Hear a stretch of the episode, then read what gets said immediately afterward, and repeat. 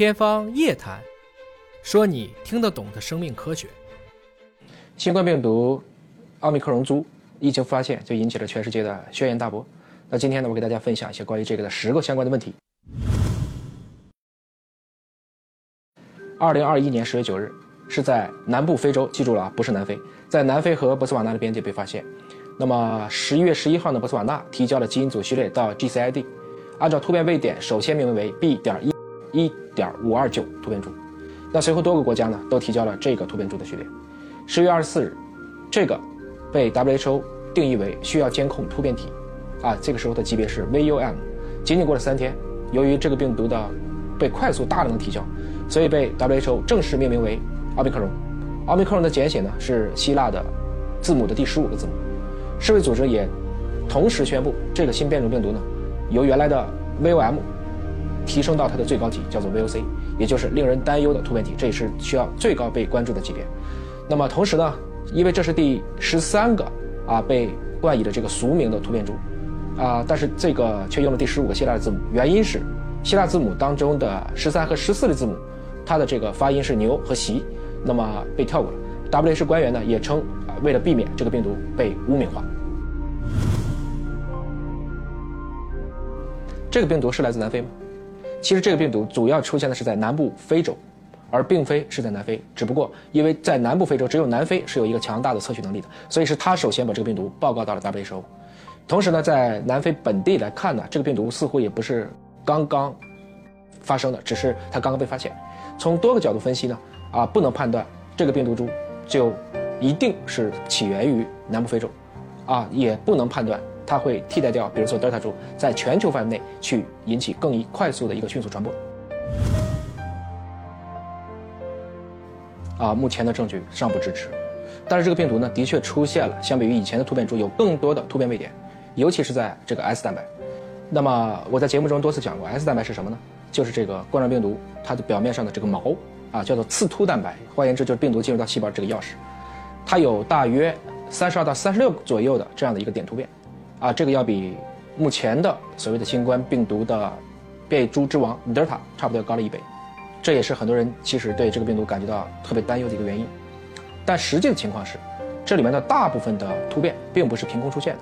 而是基本上是在已经存在的突变株当中出现的。那这有一些突变呢，会使它的感染性变强，逃逸能力变强；还有一些呢，会认为它可能会产生一些副作用。所以整体来说，它的突变有强有弱，也可能会有一些正负中和的效果。所以它的感染性和传播能力，那么我们还需要一段时间啊，多看一些报告，多看一些数据，才能够给出一个明确的定义。但是为什么这几天媒体铺天盖地的会在渲染这个病毒呢？是因为这个病毒在南非啊已经呈现了一个快速传播的现象。目前认为新增的百分之七十五都已经是这个奥密克戎株，而不是我们之前所熟知的德尔塔株。当然，我们要做一个背景啊，目前在南非仅有百分之二十四比的人口完成了全程的接种，那么自然感染率呢大约也只有百分之四点九。那这个比例在全世界多个国家来看呢，实际上是属于偏低的。那么南非呢，在之前也有一个贝塔株，它也是具备一个非常强的一个逃逸能力的。但最后这个株并没有在全球流行开，它数量呢远远少于德尔塔株，所以具体奥密克戎能否在我们真实的世界大规模流行，仍然是一个未知的结果。这个在它的背后呢，也有两个我们需要深思的问题。那第一个就是，这类的公共卫生产品，如果在全球范围内不能统一分配，你会看到疫情的控制从来不取决于控制最好的国家，而会取决于那些控制的最差的国家。人类命运共同体，前提是我们能将这些公共卫生产品有序、公平地分享到地球的每一个角落。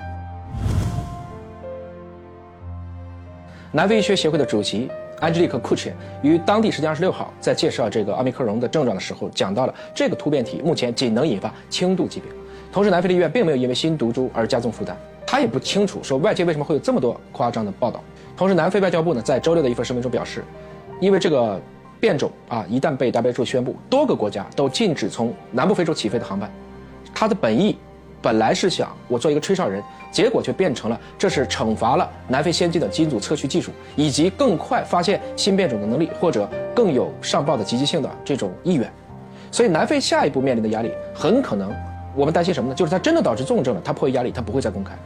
所以某种程度上讲呢，现在这个各个国家的自扫门前雪的这样的一个政策啊，也引发了。我们应该如何使全人类团结一致的在跟病毒赛跑过程中的一个难题。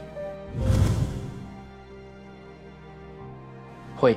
目前最大的担心就是这个奥密克戎株，它的这些突变的位点都影响了它的中和抗体的表位，啊，换言之呢，目前的疫苗可能对这个病毒株的防御能力会减弱，但多个疫苗厂也都讲到了，啊，如果有需要，他们都会在大约三个月左右时间就能开发出针对这个新的变异株的疫苗。这个问题就紧接着问题六，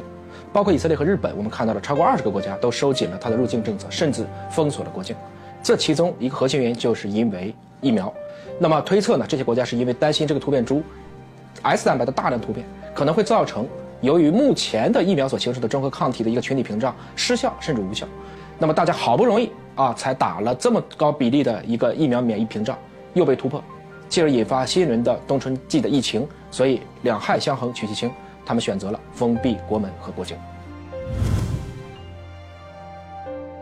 要看什么检测。首先，我们说核酸检测，不会，啊，今天中国呢已经有多个厂家，包括官方已经宣布了，那么主流的核酸检测试剂，只要是批准的，都能够有效的检出这个奥密克戎的这个突变。这是因为呢，这个核酸检测试剂它主要的检测的靶基因是 ORF 和 N 基因，而刚才讲过的这个突变株，它的基因是集中在 S 蛋白，所以整体来讲呢，对核酸检测试剂的影响不大。当然。现在大家都在致力于开发可以既检出它是阳性，又知道它是这个奥密克戎的突变株。那包括华大在内呢，其实都已经有了这样的一个技术储备，并投入到国际市场。那么再说免疫检测，主要就指抗体和抗原检测。那么就跟疫苗的问题是一样的，中和抗体的检测试剂有可能会有影响。啊，这就是说为什么大家担心疫苗会一部分失效甚至是无效的原因。但是对于啊我们全抗体的检测，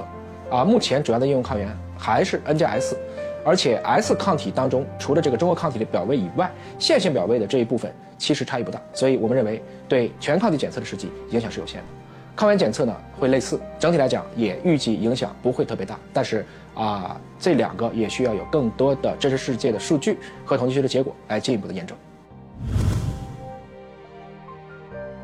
其实很简单，原来怎么办就怎么办。新冠作为一种 RNA 病毒啊。它本身高突变率就是它的特征之一，就像咱们的吃饭睡觉一样。所以对这个新的突变株，我们当然不能掉以轻心，但也不应该过分紧张，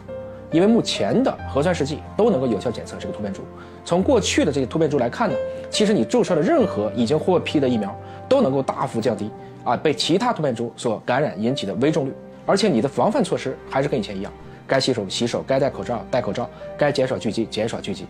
那么下一步呢？实际上是要对奥密克戎的一个真实世界的一个具体的我们的攻防战给出一个有效的测评，而疫苗厂、试剂厂，包括药厂，应该去开发多价的广谱的新冠的疫苗，包括广谱的抗病毒药物，包括更加可以覆盖这个病毒突变的相关的试剂。其实现在主流的这个病毒命名有四种方式，我一个个给大家快速讲一个。那么第一个叫 GCID，这是一个在零八年五月份就成立的一个数据库，它是对一个流行性病毒的一个啊共享的数据库，